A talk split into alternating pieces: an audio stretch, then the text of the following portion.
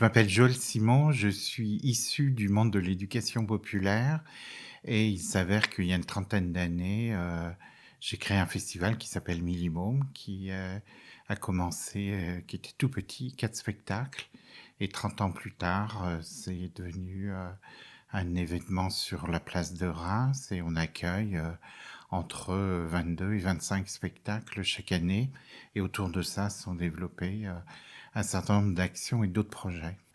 Alors au niveau du public, euh, en fait, on a coutume de dire qu'on va de la petite enfance à l'adolescence, de la crèche au lycée. On a toujours été attaché dès le départ à toucher un public familial parce qu'on pense que c'est important que parents et enfants euh, vivent l'émotion d'aller ensemble au spectacle, de rencontrer des artistes, des œuvres.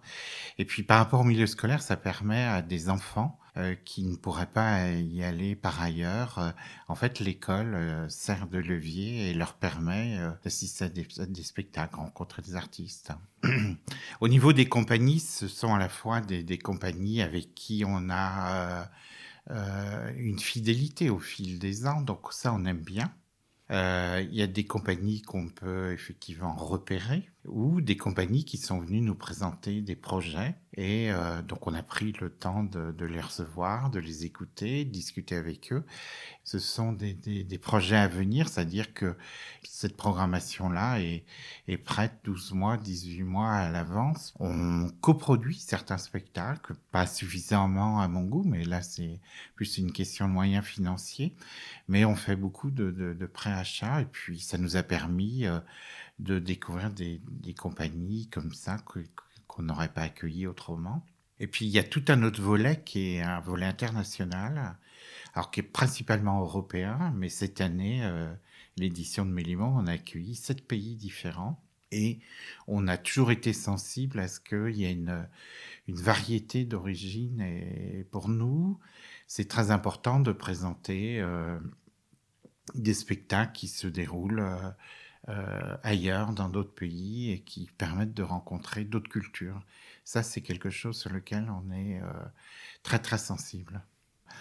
L'important, c'est que on ne présente pas des spectacles avec un nez rouge. C'est une, caricature du, du, jeune public. C'est-à-dire, euh, on voit des, des spectacles euh, qui sont quand même pas terribles, terribles.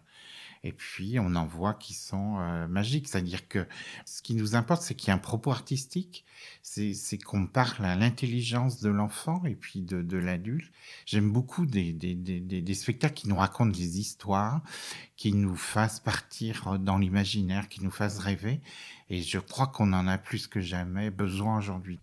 Là, cette année, on, on a accueilli un spectacle d'une compagnie lilloise qui s'appelle le Scotch, que moi j'ai qualifié de spectacle de concert pour les bébés. J'ai personnellement j'ai j'ai adoré, c'est-à-dire c'est complètement euh, en décalage euh, avec ce que le personnel petite enfance euh, peut accueillir toute l'année dans sa crèche et et en fait c'est une belle réussite. Je trouve que c'est intéressant de de proposer des, choses qui, qui cassent aussi des clichés. Donc, euh, je pense qu'avec les enfants et les adolescents, on peut parler de tout, alors en, en, nuançant les choses, mais c'est peut-être pas un théâtre politique. En tous les cas, un, théâtre qui va générer de la pensée et qui va interroger le, public. Donc, euh, en fait, on a ces deux entrées, c'est-à-dire ce temps de bonheur où on va nous raconter des histoires et euh, ça va nourrir l'imaginaire et puis un, temps ou des spectacles plutôt qui génèrent de la pensée, euh,